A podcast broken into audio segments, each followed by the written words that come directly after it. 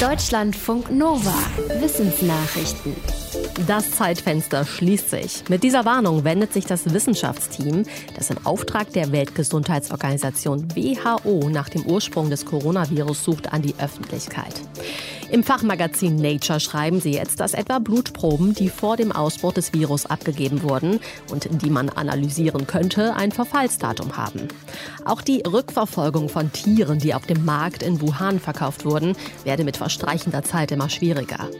Es gebe eine lange To-Do-Liste für den zweiten Teil ihrer Studie, mit dem zügig begonnen werden müsste, dessen Start aber immer weiter verschoben werde. Das Wissenschaftsteam geht auch auf die Kritik an seinem ersten Bericht ein, den es im März dieses Jahres veröffentlicht hatte.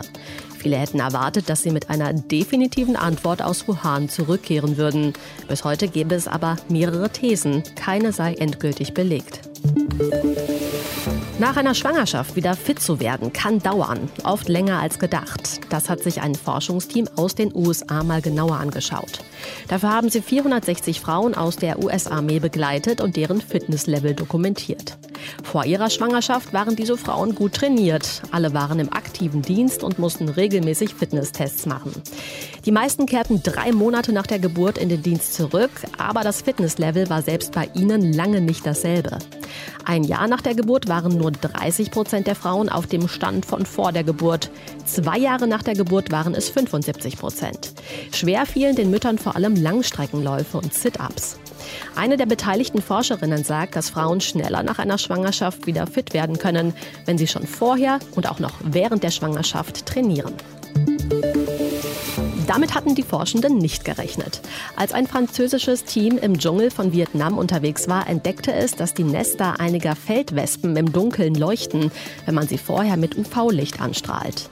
Diese Wespennester fluoreszierten gelb-grünlich. Und zwar so stark, dass das Leuchten zum Teil bis zu 20 Meter weit sichtbar war.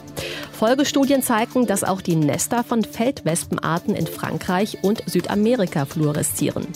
Die Tiere konstruieren die Wände ihrer Brutwaben aus zerkauten Holzfasern und die Öffnungen der Waben oder Kokons verschließen sie dann mit einem feinen Gewebe aus Seitenproteinen. Tests zeigten, dass die Fluoreszenz vor allem vom Kokonverschluss ausgehen muss. Der Zweck dahinter ist nicht ganz klar. Eine Vermutung der Forschenden ist, dass der Kokonverschluss das UV-Licht absorbiert, damit die schädliche Strahlung nicht die Wespenlarven erreicht. Das Schwierige bei einer Covid-19-Erkrankung ist nicht nur die Infektion an sich, sondern auch der Schaden, den die Lunge langfristig nimmt. Das ist ein Phänomen, das es nicht nur bei Covid-19 gibt, auch andere Infektionen der Atemwege schädigen oft langfristig. Jetzt hat ein Team der Washington School of Medicine möglicherweise einen Ansatz gefunden, um das zu verhindern. Die Forschenden sind in Versuchen mit Mäusen einem bestimmten Protein auf die Spur gekommen. Das ist eigentlich dafür da, Schäden an der Lunge zu reparieren, indem es die Produktion bestimmter Stammzellen anregt. Aber Infektionen triggern dieses Protein und dadurch werden zu viele Zellen produziert. Diese Zellen wachsen dann entweder in den Luftraum der Lunge und verkleinern deren Kapazität oder sie produzieren Schleim oder sie lösen Immunreaktionen aus und sorgen damit für eine dauernde Entzündung. Die Forschenden konnten das Protein in ihren Mäuseversuchen ausschalten. Dadurch ging es den Tieren nach ein paar Wochen viel besser als denen, bei denen das Protein nicht ausgeschaltet wurde. Wer Pflanzen hat und ein bisschen gärtnert, hat sich vielleicht schon mal über Blattläuse geärgert. Sie sind Schädlinge für eine Reihe von Nutz- und Zierpflanzen und werden zunehmend resistent gegen handelsübliche Insektizide. Deshalb hat jetzt ein Team der US-Uni Pennsylvania State an einer umweltfreundlicheren Alternative geforscht. Und zwar haben sie sich die Fressfeinde der Blattläuse angeschaut, Marienkäfer. Diese Tiere geben einen besonderen Duft ab, der bei Blattläusen dafür sorgt, dass sie den jeweiligen Bereich großflächig, großflächig vermeiden. Deshalb haben die Forschenden versucht herauszufinden, was genau im Duft der Marienkäfer steckt, das Blattläuse abschreckt. Nach verschiedenen Versuchen konnten sie diese chemischen Komponenten ermitteln und haben daraus nun ein Duftgemisch hergestellt, das zumindest im Labor erfolgreich Blattläuse abwehren konnte. Das Bürstenschwanz-Rattenkänguru ist zurück. Dem New Scientist zufolge wurden insgesamt 40 Männchen und Weibchen auf dem australischen Festland ausgesetzt. Früher hat das armlange Bürstenschwanz-Rattenkänguru mal 60 Prozent des Kontinents besiedelt.